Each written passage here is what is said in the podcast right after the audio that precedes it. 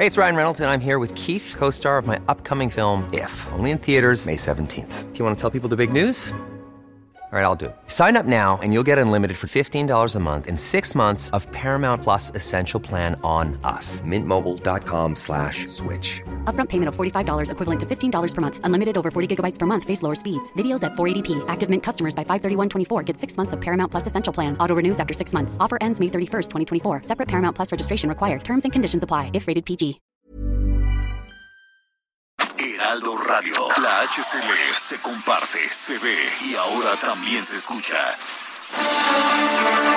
Cada martes por la noche, los expertos se reúnen para debatir, polemizar, desmenuzar a la noticia y a sus protagonistas en un sitio único, diferente y sin censura.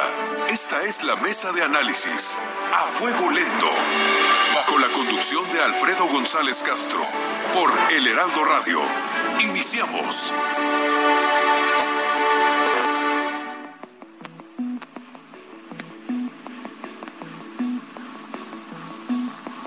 Muy buenas noches, son las 21 horas en punto de este día, de este martes 6 de julio del año 2021.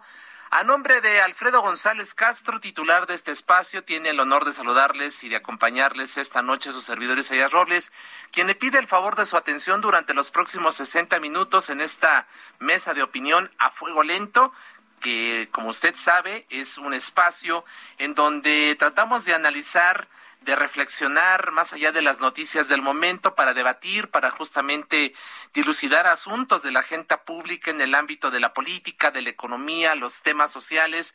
Para ello, cada semana tenemos siempre un grupo de expertos, lo mismo académicos que legisladores o funcionarios públicos. Le recordamos que estamos transmitiendo totalmente en vivo desde la Ciudad de México por el 98.5 de su frecuencia modulada y estamos llegando a prácticamente todo el territorio nacional a través de esta gran y enorme cadena de El Heraldo Radio. Llegamos a todo el país y por supuesto al sur de Estados Unidos. Muchas gracias por acompañarnos. Le pedimos que nos acompañe justamente a partir de este momento y durante los próximos 59 minutos, en donde vamos a analizar dos temas fundamentales. El tema, por supuesto, de esta nueva ola de COVID, la tercera la han llamado. Ya hay un reconocimiento oficial por parte de las autoridades sobre este problema. Y otro asunto muy importante que abordaremos en la segunda parte de este espacio, que es el desabasto de medicamentos. Le pedimos que haga contacto con nosotros a través de nuestra cuenta de Twitter, arroba isrobles, para que nos haga eh, llegar cualquier pregunta a fin de que la compartamos con nuestros expertos que van a acompañarnos ya a partir de este mismo momento y podamos justamente dilucidarlas con ellos. Así que ahí está nuestra cuenta de Twitter, arroba isrobles. ¿Tiene usted algún asunto, alguna pregunta? Vamos a tratar de dilucidar los mitos y las realidades en torno a esta tercera ola de COVID en nuestro país, pero también si usted padece la falta de medicamentos, ya sea de oncológicos o de alguna otra naturaleza, háganos, háganoslo saber para, por, por supuesto, llevarles estas inquietudes a nuestros invitados y poder conversar con ellos. Por lo pronto, vamos a entrar de lleno a nuestro primer asunto. El subsecretario de Promoción y Prevención de la Salud, Hugo López Gatel, informó que los casos estimados de COVID en México registran un repunte de 22% en la actual semana epidemiológica, la número 25 de la pandemia.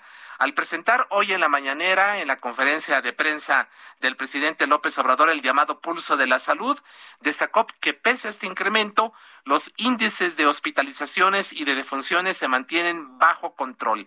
Las cifras dadas a conocer esta tarde, hoy a las 5 de la tarde, hablan de dos millones quinientos cuarenta y nueve mil ochocientos sesenta y dos personas contagiadas, es decir, siete mil novecientos ochenta y nueve más a las reportadas de ayer. Es decir, de un día para otro estamos casi en ocho mil casos más. Y además se están reportando 233.958 defunciones, 269 más a las de este lunes. Pero ¿cuál es la realidad de esta tercera ola en la pandemia de México? Para desmentir mitos y realidades, Para desmentir los mitos y aclarar las verdades sobre este repunte, hemos convocado a dos expertos de enorme prestigio.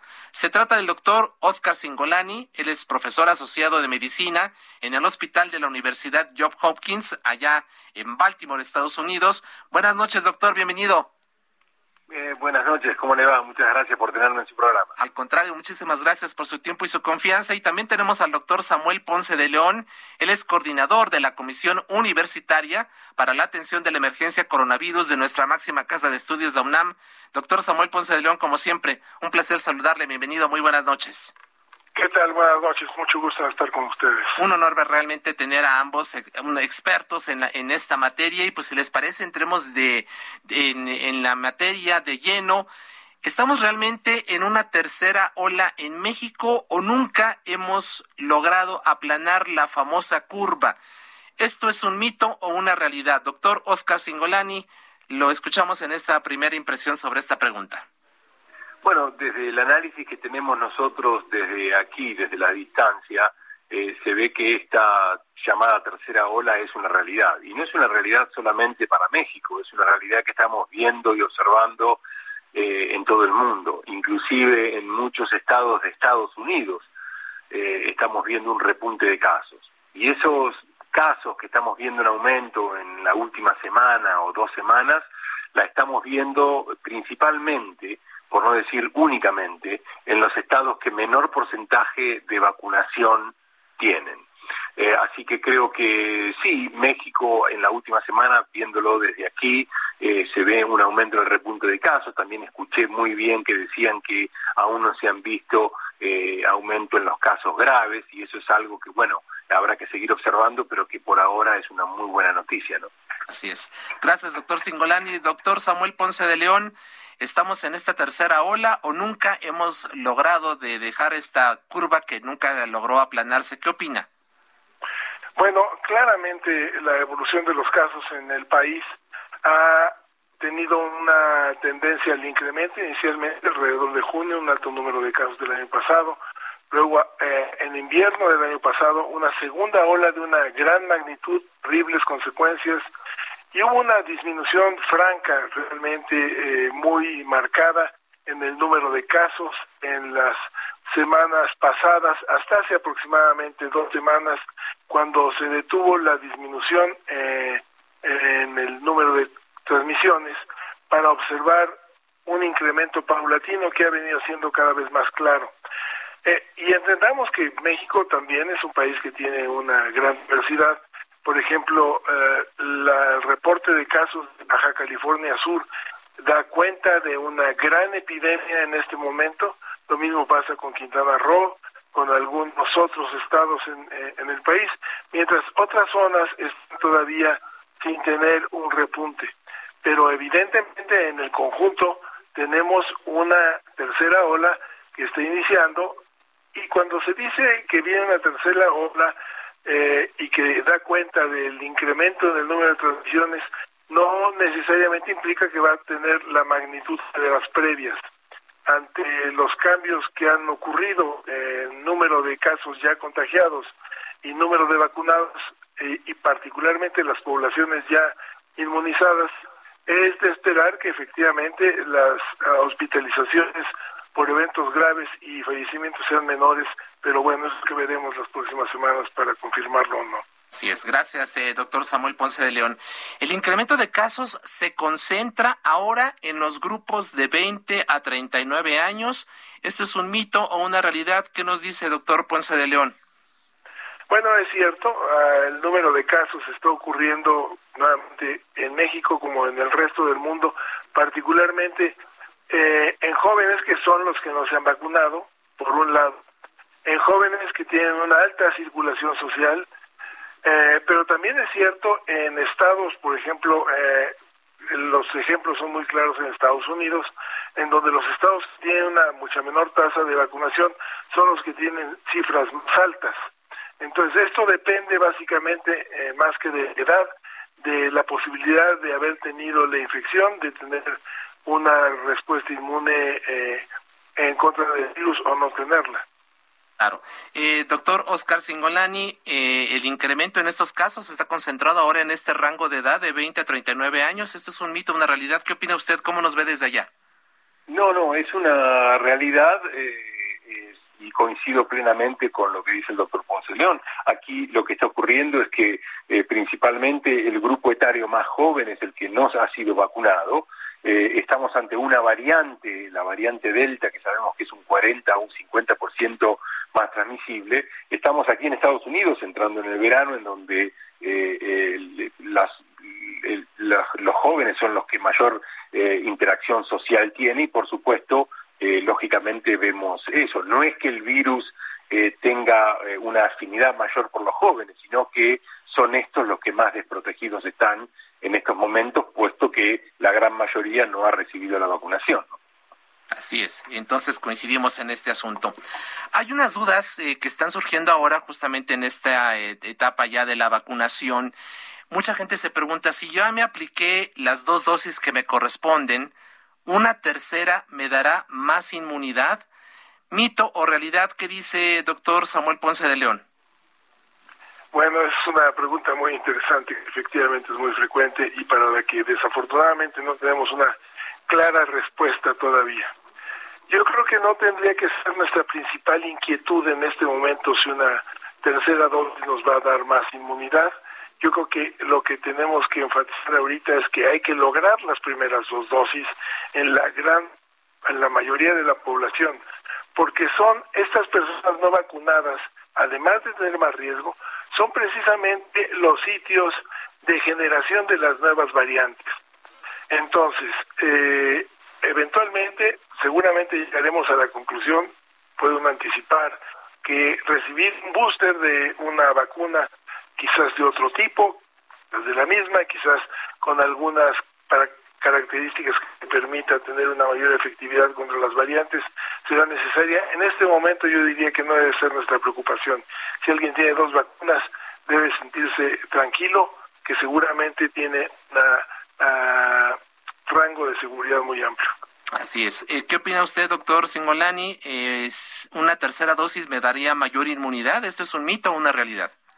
Por ahora no es una realidad. Hay un solo estudio que ha mostrado que en aquellos pacientes inmunosuprimidos, sobre todo en trasplantados, una tercera dosis eh, ha dado mayor cantidad de anticuerpos, pero esta es una población eh, con inmunodeficiencia muy particular y es un estudio que se hizo con pocos cientos de pacientes. Hasta ahora, la vacunación completa, y se sabe que es efectiva, es aquella con las dos dosis o con una dosis de la vacuna de Janssen o Johnson Johnson, que es la vacuna que se da una dosis. Coincido con lo dicho aquí, que hasta ahora tenemos que eh, conformarnos con la vacunación completa, que esto es las dos dosis de la gran mayoría de las vacunas, con eso la gente está bien vacunada y si en el próximo año salen estudios eh, sugiriendo que una tercera dosis eh, va a aumentar la inmunidad, bueno, bienvenidos sean, pero por ahora eso no es una realidad. Así es, perfecto. Ahora, una duda más que está flotando en el ambiente y que mucha gente se hace en esta etapa. ¿Combinar vacunas de distintas farmacéuticas es recomendable? ¿Puede causarme algún daño en la salud? ¿Esto es un mito o una realidad? doctor Samuel Ponce de León, coordinador del Programa Universitario de Investigación en Salud de la UNAM nuevamente pocos eh, fundamentos para hacer alguna aseveración muy clara. Sí la hay en el caso de, de eh, las vacunas de RNA mensajero, quizás con un booster de, de vacuna de AstraZeneca, algunos estudios. Eh, sin embargo, yo creo que simultáneamente la posibilidad de combinarlas, desde mi punto de vista, pienso que no habría ningún efecto deleterio en las combinaciones. Eh, quizás será necesario en algunos sitios en donde por dificultades logísticas de distribución de vacunas o de eh, el acopio mismo de los biológicos haya necesidad de combinarlas. Yo no esperaría eventos adversos, pero desde luego la interpretación de algunos resultados y nuevamente eventos adversos son más complicadas, pero como una contraindicación por riesgos de desarrollo de complicaciones particulares no lo veo yo eh, pues eh, en un riesgo alto.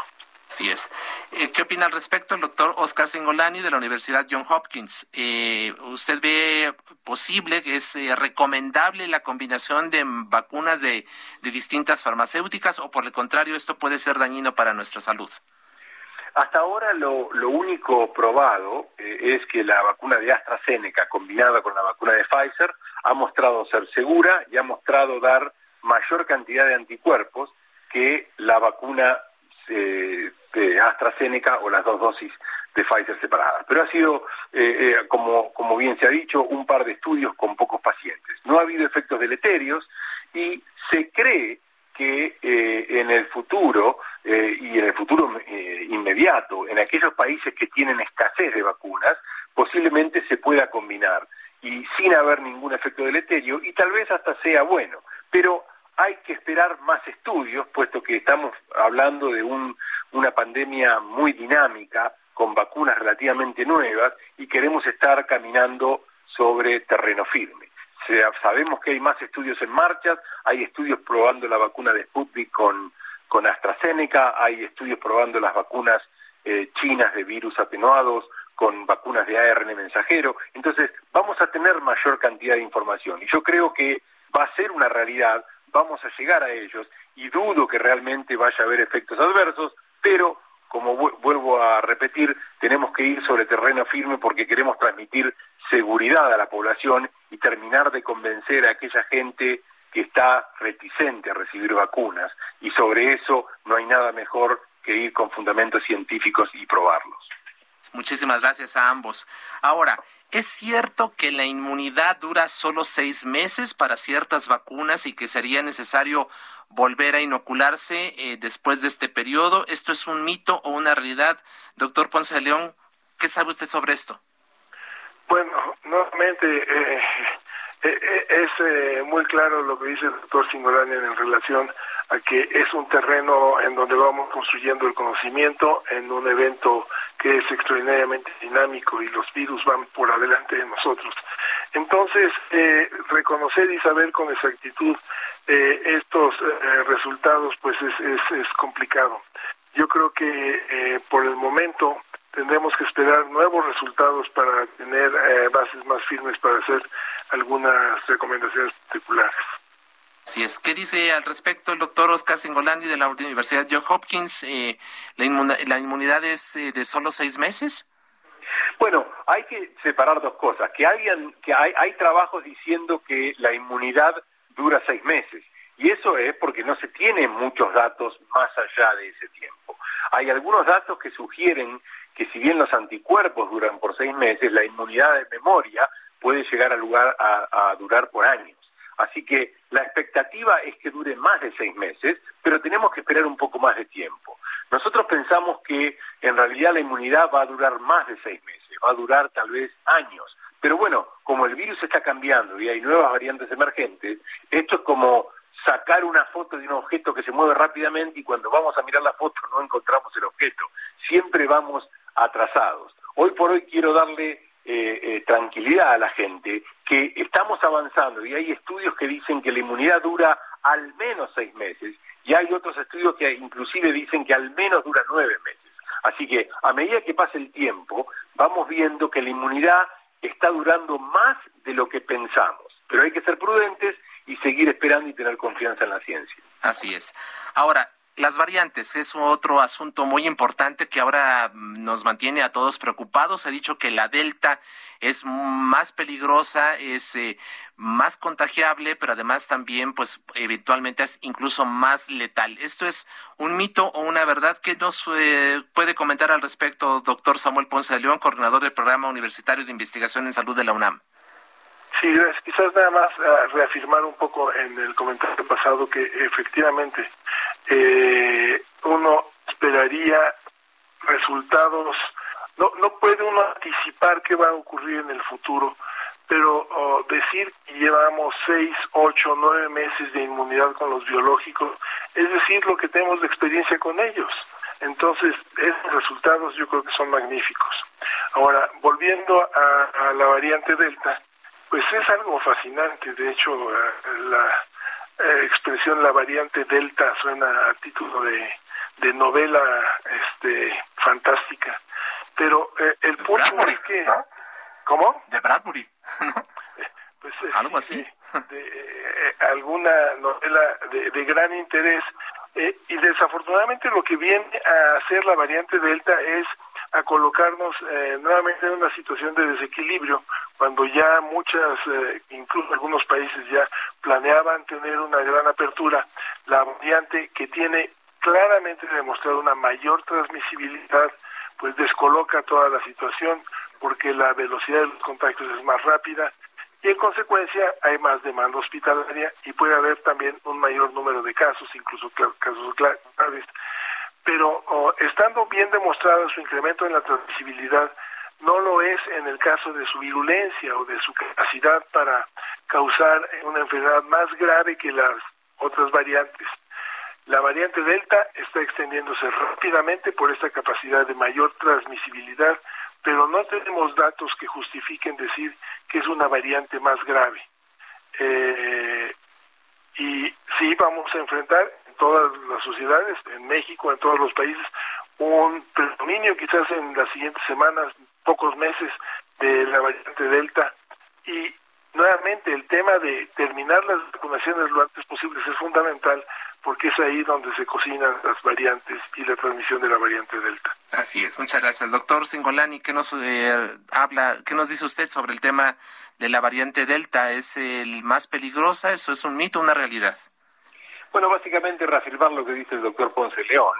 Se transmite más, más rápidamente, se requiere menor tiempo de contacto para que se contagie y obviamente una variante que se contagia más y se dispersa más es más peligrosa. Pero eso no quiere decir que el virus en sí, habiendo mutado, sea un virus más agresivo. Sabemos que evade parcialmente la inmunidad, con lo cual estamos tratando de convencer a la población que reciba la vacunación completa, esto es, las dos dosis de la mayoría de las vacunas, y estando así hay que tranquilizar a la población de que como se transmite más, ah, hay que tratar de seguir con las medidas de cuidado, del uso de barbijo, de distanciamiento social, eh, y, y, tratar de evitar sobre todo el contagio, la transmisión en lugares cerrados. Pero no hay que entrar en pánico ante esta variante, simplemente saber que es una variante que se contagia más y por ende hay que tomar mayores cuidados y hay que tratar de vacunarse eh, con la vacunación completa eh, lo antes que se pueda. Sí es, estamos a punto de concluir esta participación con ustedes. Les agradecería que en un esfuerzo de síntesis nos ayuden a contestar esta última pregunta.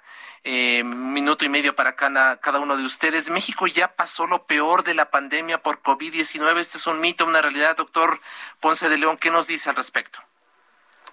Bueno, todo depende desde el punto de vista que analicemos, porque lo peor de la pandemia tiene muchas consecuencias que van más allá de estrictamente médico. Lo peor de la pandemia son consecuencias en educación, son consecuencias en economía, son consecuencias en el desarrollo del país, son consecuencias en el aparato, en infraestructura uh, de salud.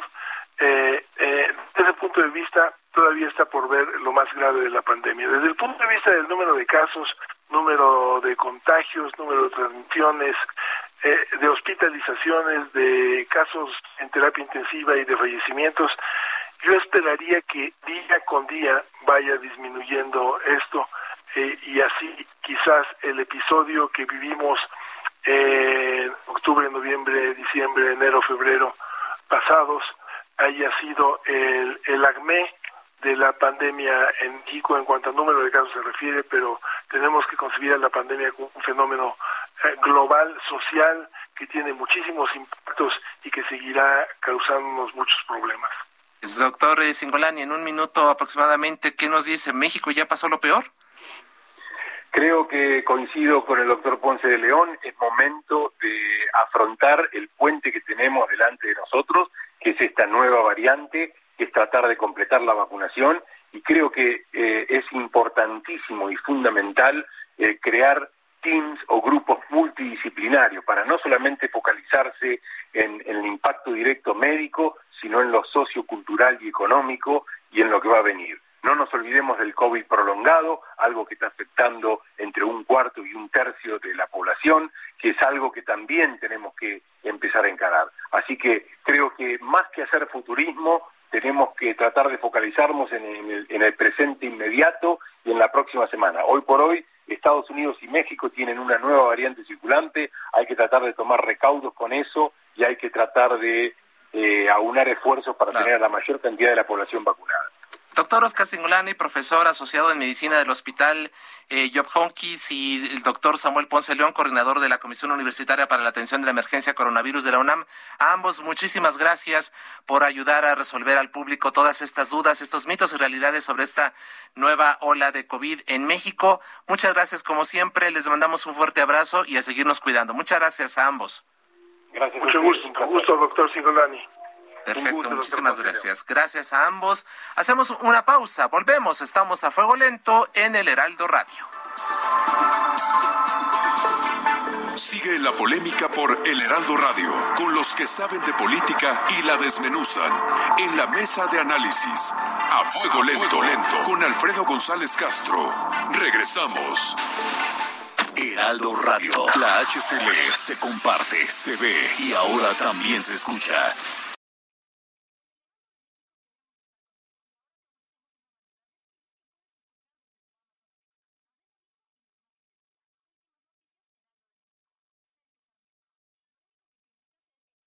Heraldo Radio 98.5 FM, una estación de Heraldo Media Group, transmitiendo desde Avenida Insurgente Sur 1271, Torre Carrachi, con 100.000 watts de potencia radiada. Está usted en la mesa de análisis, a fuego lento, con Alfredo González Castro, por El Heraldo Radio. Son las 21.30, son las 9 de la noche con 30 minutos de este martes 6 de julio del año 2021. Continuamos en A Fuego Lento, aquí en el Heraldo Radio, el espacio de Alfredo González Castro. A su nombre, al nombre del titular de este espacio, le saluda esta noche su servidor Isaías Robles, quien le pide que nos acompañe durante los próximos 30 minutos. Bueno, hace unos minutos en la primera parte de este programa conversamos con el doctor Oscar Singolani, profesor asociado de medicina en el Hospital de la Universidad John Hopkins, allá en Baltimore, Estados Unidos, y con el doctor Samuel Ponce León, coordinador de la Comisión Universitaria para la Atención de la Emergencia Coronavirus de la UNAM. Eh, realmente una conversación muy ágil, muy práctica que nos permitió a todos nosotros pues tratar de desmitificar mitos acerca de esta tercera ola de COVID-19 en México y aclarar verdades sobre la vacunación, sobre los efectos de la misma, sobre si es necesario o no una tercera dosis, sobre qué tan viables o no combinar eh, distintas eh, eh, vacunas de, diversas farmacéuticas, en fin, ojalá que haya podido acompañarnos durante los primeros 30 minutos y le invitamos también para que a partir de los siguientes 29 siga con nosotros. Estamos, recuerde, transmitiendo totalmente en vivo a través de las frecuencias del 98.5 de FM a todo el territorio nacional, es eh, la cadena nacional del Heraldo Radio y por supuesto al sur de Estados Unidos. Vamos a entrar de lleno a nuestro segundo tema de esta noche y también vamos a darle la bienvenida a nuestros invitados. Desde que comenzó la pandemia por COVID-19 se registró un desabasto de medicamentos, ya que hubo sobredemanda de muchos fármacos, como por ejemplo de analgésicos, anticoagulantes y medicamentos para las vías respiratorias, según la Asociación Nacional de Farmacias de México, la ANAFARMEX. Este fenómeno explotó en el caso de los niños con cáncer, pero ahora es cada vez más frecuente escuchar la falta de medicamentos para diabetes, problemas renales, VIH-Sida y una cantidad enorme de enfermedades. Están en la línea telefónica Andrés Castañeda, él es coordinador del colectivo Cero Desabasto. Andrés, bienvenido, muy buenas noches. Hola, buenas noches, ¿cómo están?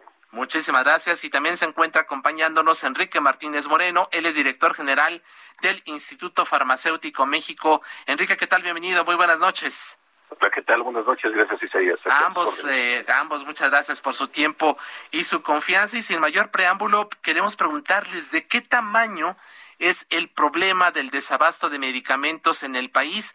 Es algo que debe ya alarmarnos, debe encender los eh, focos rojos, no solamente en el tema oncológico, sino para cualquier otro tipo de enfermedades. Andrés Castañeda, coordinador de colectivo Cero Desabasto, ¿nos preocupamos, nos alarmamos? ¿De qué tamaño es el problema? Mire, estamos alarmados y estamos preocupados. El, el, el, aquí quiero hacer una aclaración del desabasto. La causa del desabasto no es la pandemia, ¿no? Eh, de hecho, eh, el análisis que hacemos en, en Cero Desabasto a través de los reportes que nos dejan pacientes y, familiares y profesionales de salud y a través de 300 solicitudes de acceso a la información que hicimos en el informe de transparencia, vemos como claramente el desabasto no tiene relación directa con la pandemia, de hecho empieza a finales de 2019 y mejora ligeramente o, o es como virtualmente mejora desde que inicia la pandemia porque hay menos demanda de servicios de salud. ¿no? Se dieron 45 millones de consultas menos en 2020 que en 2019. Si hay menos consultas, hay menos recetas. Si hay menos recetas, hay menos no surtimiento de recetas. Pero desde el inicio de, este problema, que, que, que, va antes, ¿no? La, causa, pero se empieza a notar a finales de 2019 y llegamos, por ejemplo, en el IMSS, cuando tenemos datos muy puntuales, a, que se triplicó entre 2019 y 2020 el número de recetas no surtidas, llegando a casi 16 millones de recetas no surtidas en 2020. Entonces, es un problema que afecta a millones de personas, está costando la salud de las y los mexicanos, la tranquilidad y, y, un gasto importante en el, en, el, en el bolsillo de los y las mexicanos. Así es, gracias Andrés. Enrique Martínez Moreno, director de INEFAM, ¿de qué tamaño es el problema? ¿Es algo que debe ya alarmarnos y preocuparnos? Bueno, ya lo dijo Andrés, estamos en ambas situaciones, pero eh, ¿cómo podemos dimensionar este, este asunto, Enrique? Sí, pues eh, agradeciendo la participación y, y sí es bastante grave ya a la altura que vamos en el 2021, situación que efectivamente comienza a notarse desde el 2020 eh, estoy de acuerdo con lo que comenta Andrés, es una situación que no es, se debe directamente a la pandemia, pero se agudizó precisamente con, con esta situación que estamos viviendo a nivel sanitario.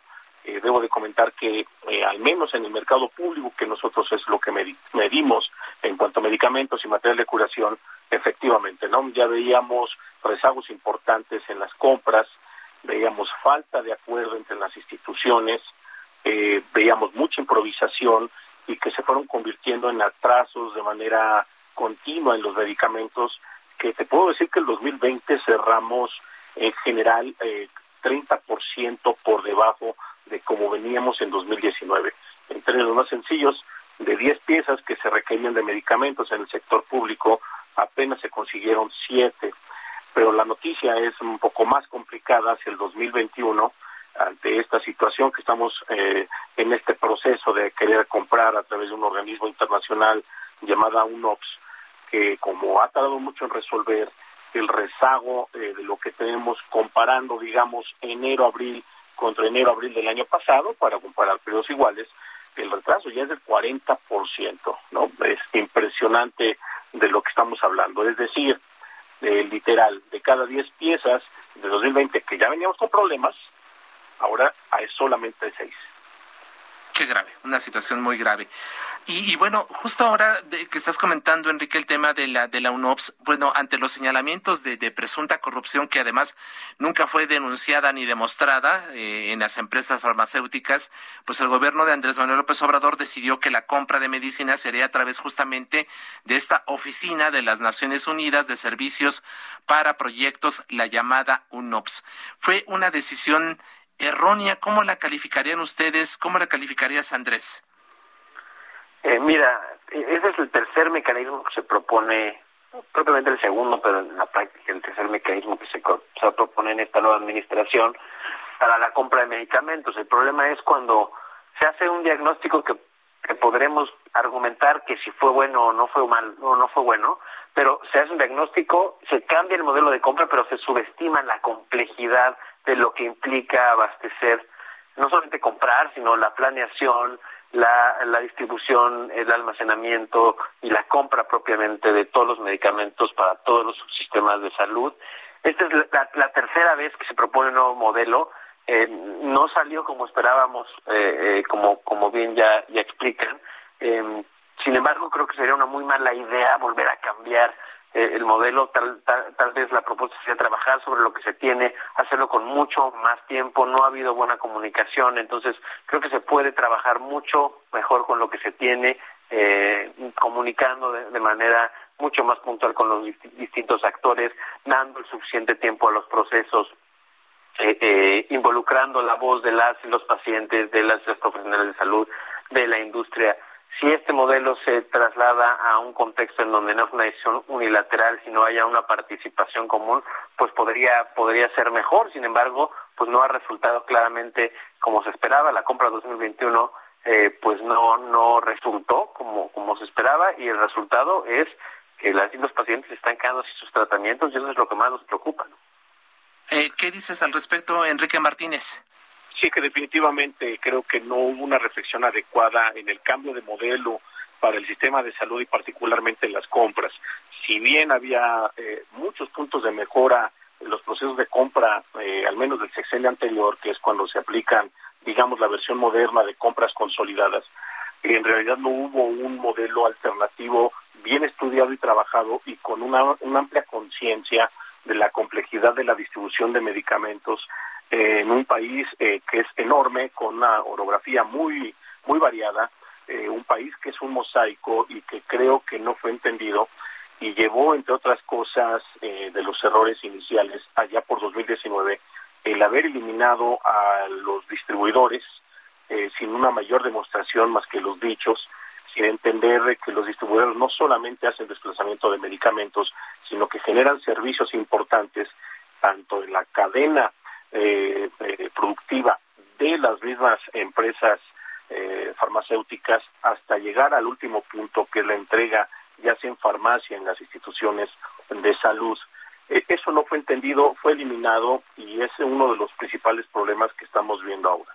El otro punto es que creo que hicieron de lado a funcionarios que ya eran muy versados en cuanto a la compra de medicamentos, que entendían el sistema de salud y que si bien había puntos de mejora, pues decidieron mejor eh, hacer novatadas, primero con la Oficialía Mayor y después con el INSABI, que sabemos que no son expertos en el sistema de salud ni medicamentos y que en esta eh, tercera intentona a través de un OPS, pues estamos con otro novato más, porque nunca ha tenido la oportunidad de trabajar con un país de estas características ni los volúmenes de medicamentos que se requieren.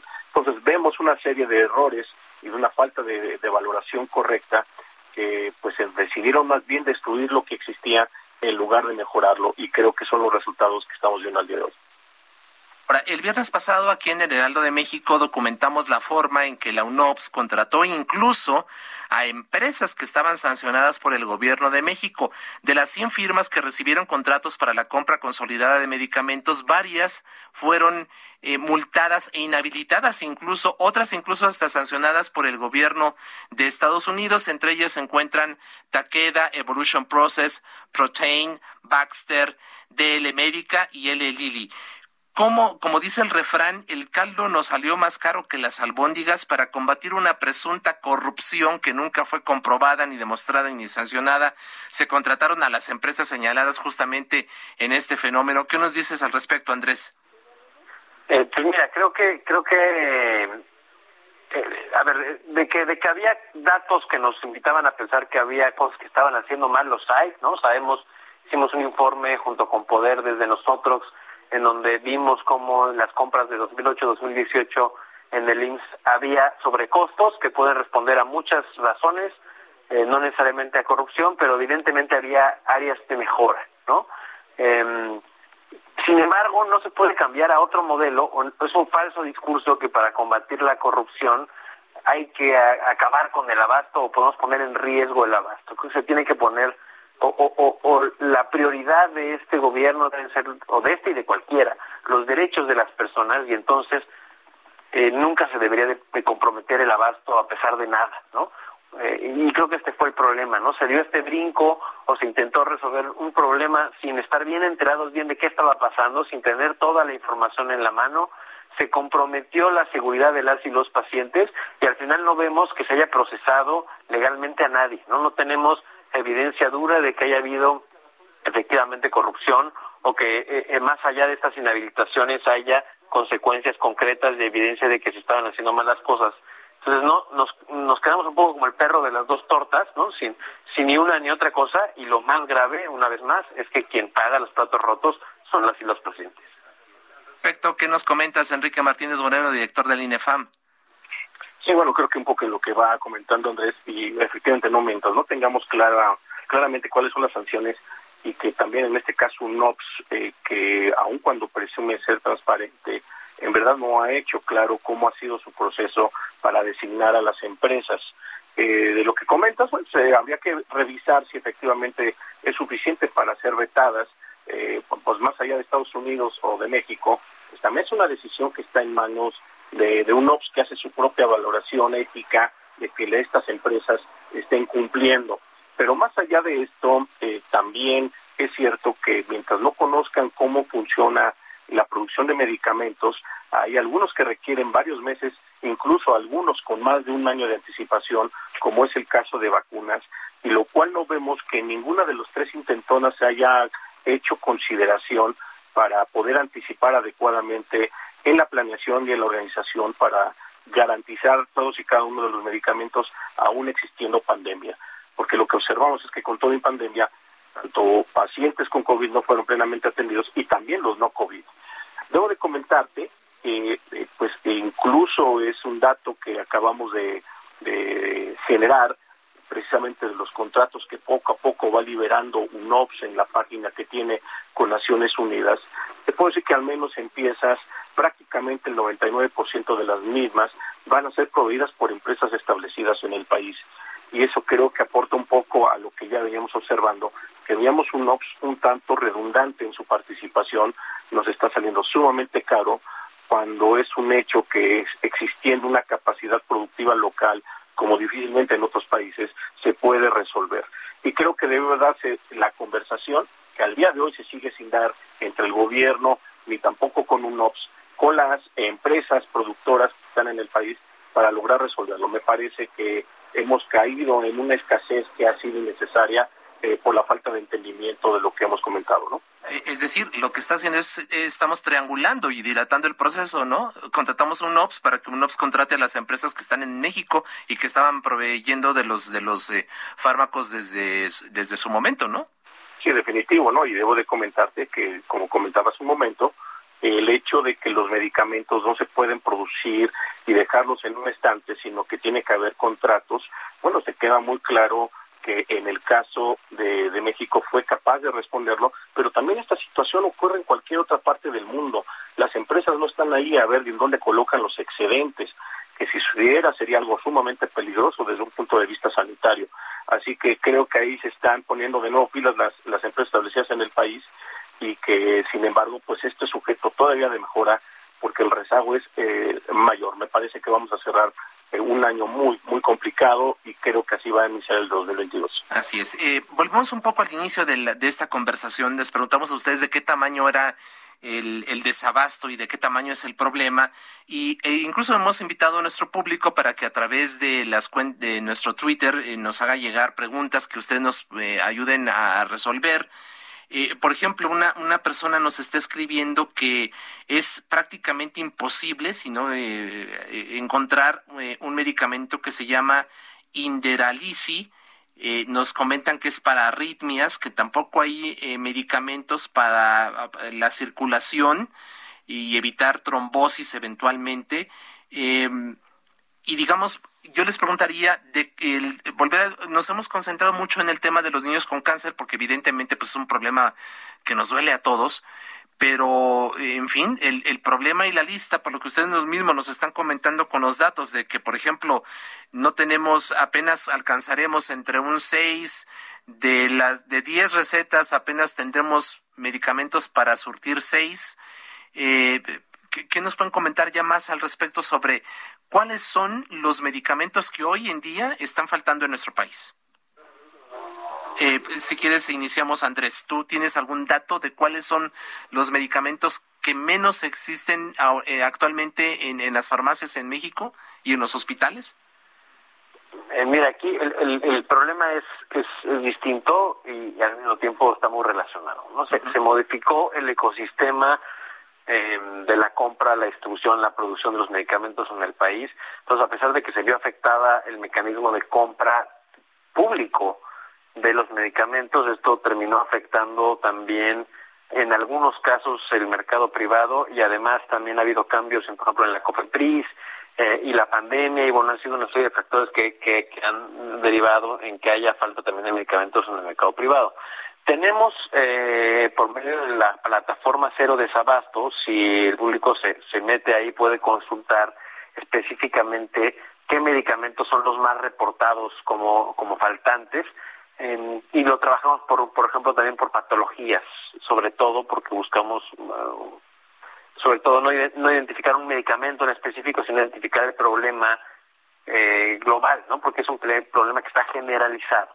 Los medicamentos que más se reportan como faltantes en primer lugar son relacionados con la diabetes, como desde la metformina, eh, insulinas, algunos hipoglucemiantes. Eh, en segundo lugar tenemos cáncer, una variedad de medicamentos oncológicos. En tercer, en tercer lugar están las enfermedades reumatológicas. Eh, como eh, en, cuarto lugar la hipertensión y en quinto lugar las enfermedades relacionadas con la salud mental. Eso es lo que tenemos registrado en el primer cuatrimestre de 2021 en la plataforma Cero de Sebastián. Así es. ¿Y dónde se puede consultar, eh, Andrés? Eh, si entran a cerodesabasto.org, ahí pueden eh, dejarnos un reporte si les falta medicamento, tanto del sistema público como del privado. Nos pueden, eh, se pueden sumar como colectivo o organización que quieran sumarse y también encuentran los reportes cuatrimestrales desde que surgió la, iniciativa y el informe de transparencia en donde concentrarán la información, las preguntas que le hicimos a, a 200 sujetos obligados con 360 solicitudes de acceso a la información. Así es. Ahora, eh, ¿Quiénes son los responsables? Eh, hace un rato en esta plática Enrique hablaba de una novatada, ¿no? De, de, la forma en que el gobierno pues intentó de intentó eliminar una presunta corrupción en este sistema farmacéutico, provocando este enorme desabasto. Pero bueno, ahora resulta que debido a este modelo fallido, pues ahí eh, estamos poniendo en riesgo la vida de miles, si no es que de millones de pacientes en todo el país. ¿A quiénes debemos señalar? El responsable es Jorge Alcocer, secretario de Salud, López Gatel, subsecretario, el director del INSABI, Juan Antonio Ferrer, el embajador de México ante la ONU, Juan Ramón de la Fuente. ¿Qué nos dices al respecto, Enrique Martínez Moreno, director del INEFAM? ¿Quién es el responsable de esta catástrofe que está provocando la, está poniendo en riesgo la vida y provocando la muerte de miles de mexicanos en todo el país? Sí, bueno, yo creo que finalmente es un problema de todo el sistema de salud con sus funcionarios responsables en cada una de sus áreas, particularmente si revisamos la apuesta de que sea a través de la Oficialía Mayor y después a través del Instituto de Salud para el Bienestar eh, y a su vez eh, como responsable eh, la subsecretaría en algunos aspectos, pues creo que el problema es de su conjunto, ¿no? Eh, las visiones equivocadas que creo que hay sobre el sistema de salud, sobre lo que han sido los procesos de compra, el no apreciar lo que se venía haciendo en años pasados y descalificarlo, como comentábamos, me parece que hay una visión eh, que ya toca aspectos quizás ideológicos que no corresponden, ¿no? Y, y nos parece gravoso que, que no estén reflexionando, no vemos eh, eh, que estén de alguna manera reconociendo y queriendo eh, mover el barco hacia eh, resolver la situación y evitar chocar con el iceberg. El ejemplo muy concreto que vemos es que eh, consideramos que particularmente con las empresas nacionales, las de inversión de capital mexicano, son las que no están siendo apreciadas y eso trastoca de manera severa la autonomía de, de la parte de obtención de medicamentos, como comentaba al principio, prácticamente eh, eh, son pocos los países que pueden decir que en varios de sus productos podría tener autonomía en todo esto. Eh, pues debo de comentarlo que incluso ante COVID-19, en las revisiones que se han hecho en otros países, han visto la necesidad de reforzar sus producciones locales y vamos en sentido contrario, parece que no los quiere y eso creo que no ha tenido de quedar claro más allá de argumentar una corrupción y que en lugar de ver la solución con las empresas y poder resolver lo que quede en duda, parece que están los bloqueos. y nada más agrego un punto que comentabas, ¿qué es lo que está faltando? Mira, al menos en el sector público, de lo que nosotros alcanzamos a ver, al menos hay alrededor de 147 claves de medicamentos que no se han adquirido. Y entre ellos tiene que ver, que no se llamaba medicamentos, son biológicos, las vacunas. Todavía faltan muchas vacunas, faltan muchos medicamentos para atender aspectos de gastro, de neurología, de cardiología, para atender diabetes, faltan medicamentos para atender aspectos de psiquiatría, algunos oncológicos, aun cuando están en este esfuerzo. Así que vemos que hay una variedad enorme de medicamentos que no solamente de los que se han adquirido se compra poco, sino que hay varios que todavía no se adquieren. Así es, pues ya una, situación bastante compleja.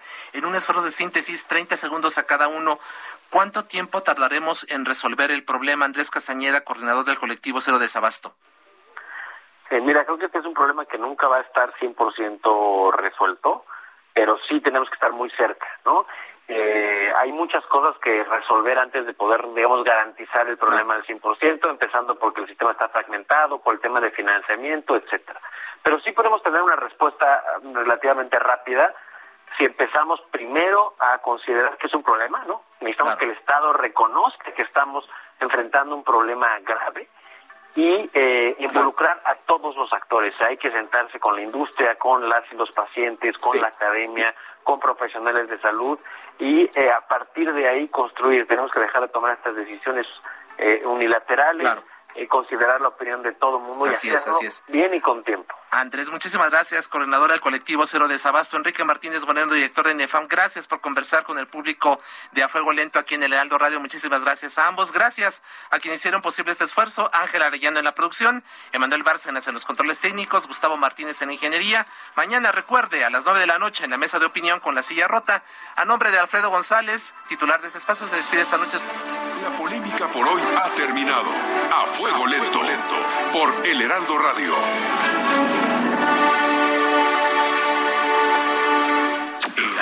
Radio.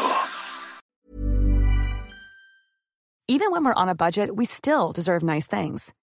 Quince is a place to scoop up stunning high-end goods for 50 to 80% less than similar brands. They have buttery soft cashmere sweaters starting at $50, luxurious Italian leather bags, and so much more. Plus, Quince only works with factories that use safe, ethical, and responsible manufacturing. Get the high-end goods you'll love without the high price tag with Quince.